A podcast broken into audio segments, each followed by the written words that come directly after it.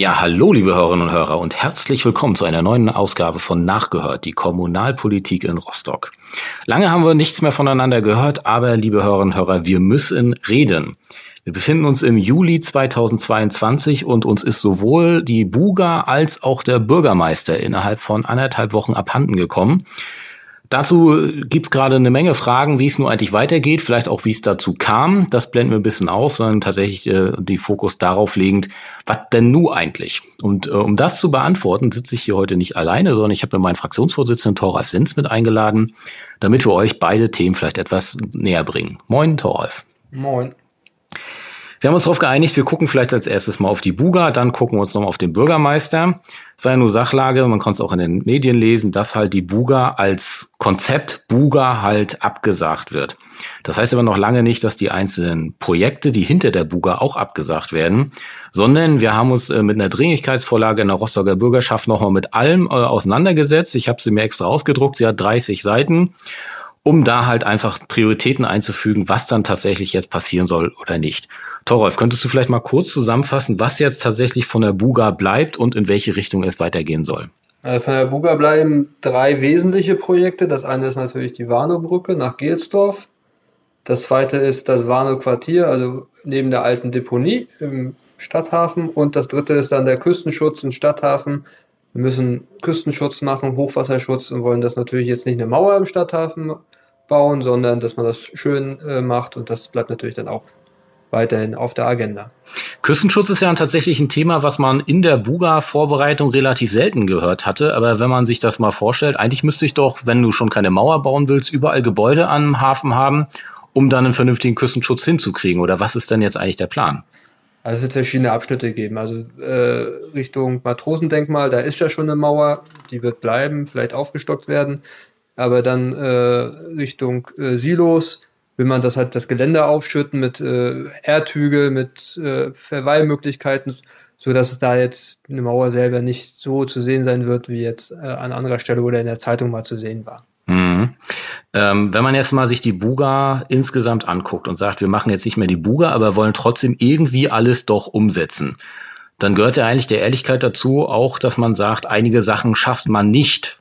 Kannst du vielleicht noch mal kurz skizzieren, was jetzt tatsächlich rausrotiert ist oder eine Priorität nach hinten gerutscht ist und warum wir das jetzt erstmal nicht machen? Also rausgefallen sind auf jeden Fall alle Baumaßnahmen im Rahmen des IGA-Parks. Das sollte ein Außenstandort sein.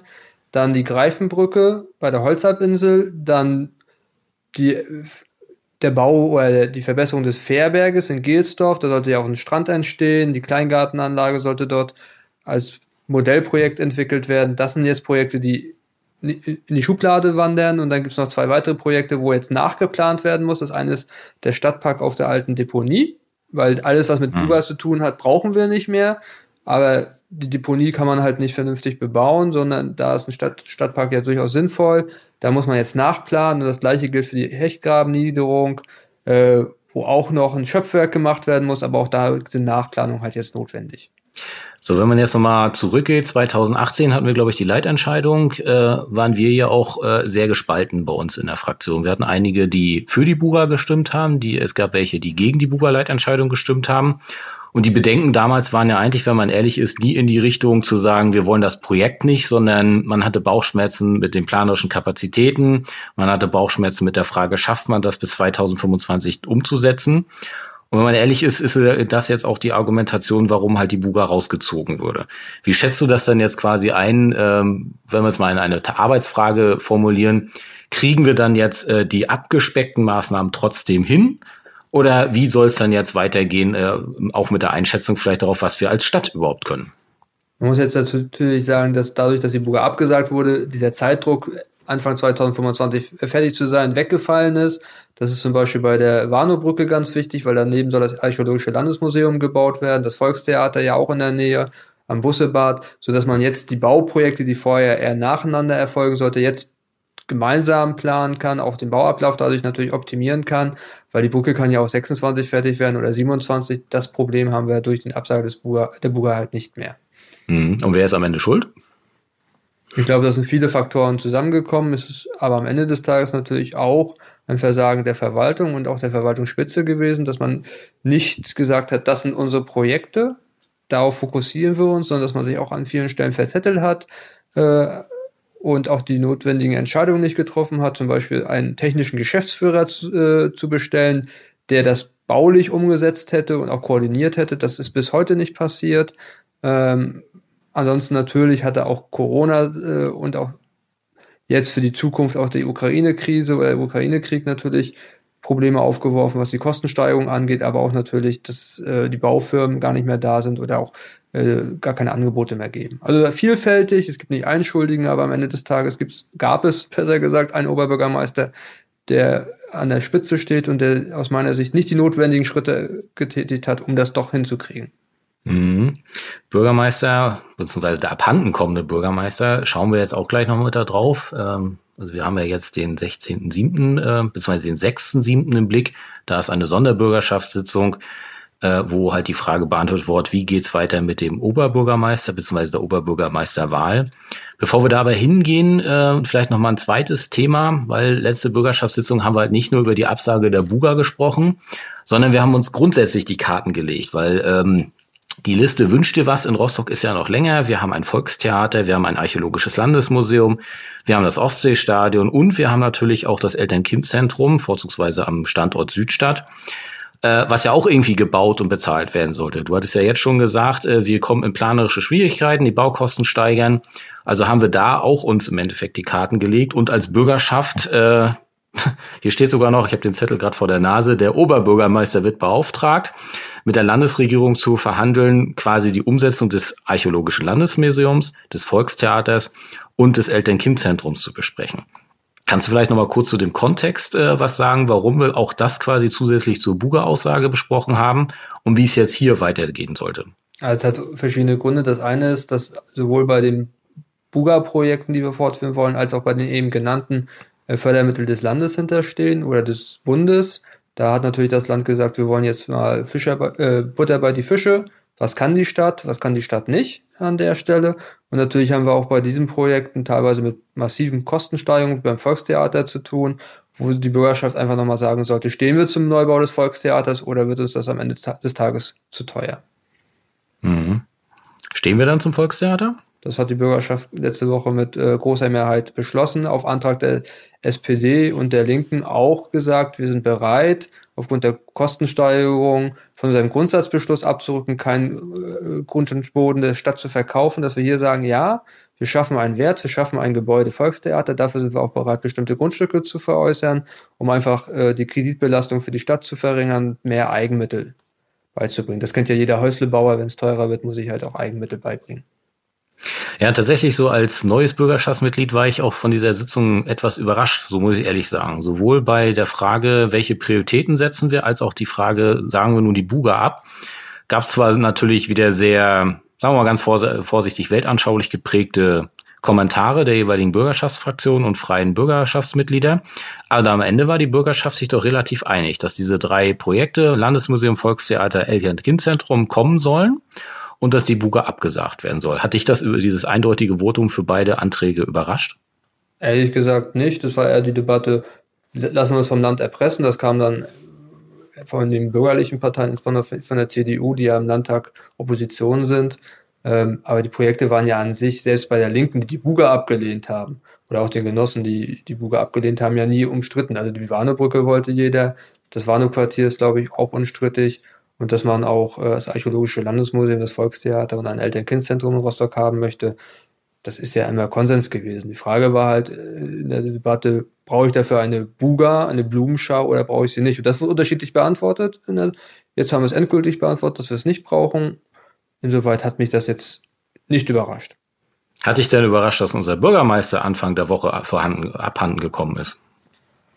Es war am Ende des Tages überraschend. Es gab ja schon länger mal Gerüchte, insbesondere vor der Landtagswahl hatte, hatten ja die Zeitungen darüber berichtet. Es war jetzt äh, aus meiner Sicht durchaus überraschend. Aber solche Prozesse von Kabinettsbildung sind halt immer sehr kurzfristig.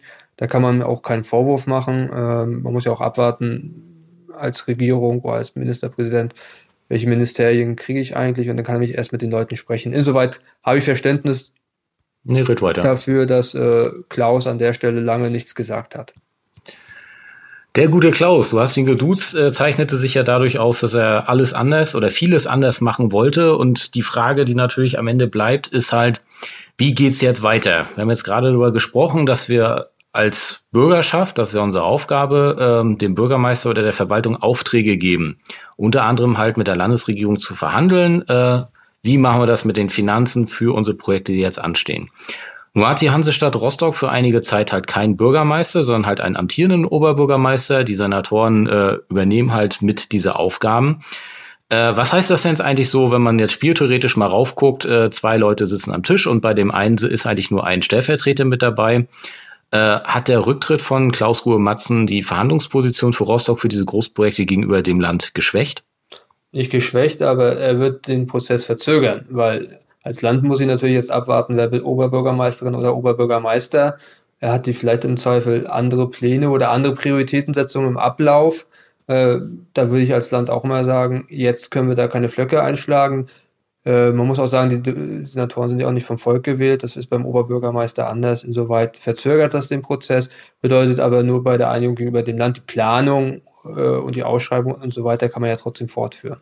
Ja, das heißt aber auch, wenn wir jetzt fünf Monate warten müssen, im November ist ja jetzt der Wahltermin, dass wir fünf Monate lang nicht auf Fördermittel zugreifen können und wenn die Förderperiode zu Ende ist, dann halt einige städtebauliche Mittel dann halt auch verfallen können. Das Risiko besteht, das war ja auch ein Grund der Absage für die Buga. Ähm, das sind aber Lösungen, die muss man mit dem Land jetzt besprechen. Die werden aber unabhängig vom Rücktritt oder nicht Rücktritt gekommen, diese Debatte. Mhm. Und da wir jetzt schon langsam auf die 15 Minuten zueilen, liebe Hörer und Hörer, wir haben schon fast die 12 Minuten geschafft, haben wir uns vorgenommen, euch nochmal kurz zu skizzieren, wie es nun eigentlich weitergehen soll. Ähm, vielleicht da eine kurze Zusammenfassung für euch. Es ist tatsächlich so, fünf nach, Monate nach dem Rücktritt eines Bürgermeisters muss neu gewählt sein. Also dann brauchst du einen neuen Bürgermeister. Wir sind jetzt Ende Juli, da könnt ihr selbst rechnen. November ist es der Fall. Wir kommen nächste Woche am 6.7. zusammen, um den Beschluss halt offiziell zu fassen, dass es die neuen Wahlen geben soll. Und angedacht ist tatsächlich dann Anfang November und Ende November die beiden Wahltermine zu setzen. Der erste, sechste, elfte momentan in der Idee äh, soll halt der erste Wahlgang äh, passieren. Und wenn man sich dann die letzten Bürgermeisterwahlen angeguckt hat, hatten wir meist einen zweiten Wahltermin genommen äh, für die Stichwahl. Das wäre dann der 27.11. Das ist immer ein ziemlich kurzes Zeitfenster, was wir da haben, Thoralf. Oder ähm, wie schätzt du das ein? Das ist ja schon fast das Maximale. Also wir hätten noch später den ersten Wahlgang machen können, dann wären wir aber in die Weihnachtszeit gekommen oder Toten Sonntag. Ich glaube, das möchte keiner. Es gab auch Stimmen, die haben gesagt, das Fußball-WM. Ähm, auch das, glaube ich, würde den Wahlkampf nicht gut tun oder der Wahlbeteiligung an der Stelle. Insoweit ist, sind das sportliche Termine, aber die sind machbar, die sind auch notwendig. Wir sollten auch nicht zu lange ohne gewählte Stadtspitze agieren. Ja, und wenn man jetzt zurückrechnet, 75 Tage vor der Wahl müssen die Kandidaten stehen. Das ist zurückrechnet dann vom 6.11. der 23.8., also quasi direkt nach den Sommerferien. Und das wiederum bedeutet, dass mit dem Zeitpunkt der Aufnahme dieses Podcasts wir quasi jetzt alle sieben Wochen lang Zeit haben, also alle Parteien, alle Fraktionen, alle Wählerbündnisse, Kandidaten aufzustellen. Also nicht mal zwei Monate noch, bis wir dann wissen, wer sich zur Wahl stellen möchte. Ähm, Gab es sowas in Rostock schon mal oder äh, hatten wir es eigentlich sonst entspanntere Zeiten? Na, Arno Pöcker ist ja 2004 zurückgetreten, hatten wir ähnliche Situationen, da waren auch die fünf Monate. Insoweit ist das für Rostock jetzt keine Neuigkeit oder keine Neuerung. Ich habe heute mal spaßenhalber gesagt, Roland Mitting ist der einzige Oberbürgermeister nach der Wende, der nicht zurückgetreten ist. Das stimmt. Ähm, insoweit, das ist für Rostock keine neue Situation. Äh, für die Parteien auch nicht, auch wenn es jetzt überraschend äh, ist und auch Sommerpause, Ferien, Urlaub. Aber ich glaube, das kriegen alle Parteien und Wählerbündnisse hin, sich dazu schütteln, zu organisieren, am Ende Kandidaten aufzustellen. Hoffentlich mindestens einen guten. Ja, im Idealfall zwei. Wenn man eine Stichwahl gehen möchte, dann wäre es vielleicht ganz gut, die Auswahl zu haben. Da gibt es ja einige Stimmen, die das beim letzten Mal vielleicht äh, anders gesehen hatten. Aber wir nähern uns den 15 Minuten, deshalb äh, setzen wir vielleicht hier mal einen Punkt. Ähm, wir werden dieses Format nachgehört jetzt wieder ein bisschen öfter machen. Das letzte Mal war ja, glaube ich, Anfang diesen Jahres. Das Ziel soll mal sein, dass wir vielleicht einmal pro Monat mit euch zusammen ein spannendes Thema finden. In der Vorbereitung zum Beispiel ist ja die Frage Eltern-Kind-Zentrum, wie soll es weitergehen, wie ent entwickelt sich das Klinikum Südstadt, vielleicht auch grundsätzlich nochmal weiter. Und Neben dem Klinikum Südstadt soll es ja auch bald nochmal ein eigenes Ärztehaus geben, was quasi von Dritten errichtet wird und halt die vor- und nachgelagerten Untersuchungen äh, mit übernehmen soll. Das ist so ein bisschen das Projekt, was in der nächsten Vorbereitung ist. Ich fasse, schaffe es fast auf die 15 Minuten genau. Danke euch also für die äh, Aufmerksamkeit. Danke dir, Thoralf, äh, dass du die Zeit genommen hast, die Fragen zu beantworten und wünsche euch allen noch eine schöne Zeit. Tschüss.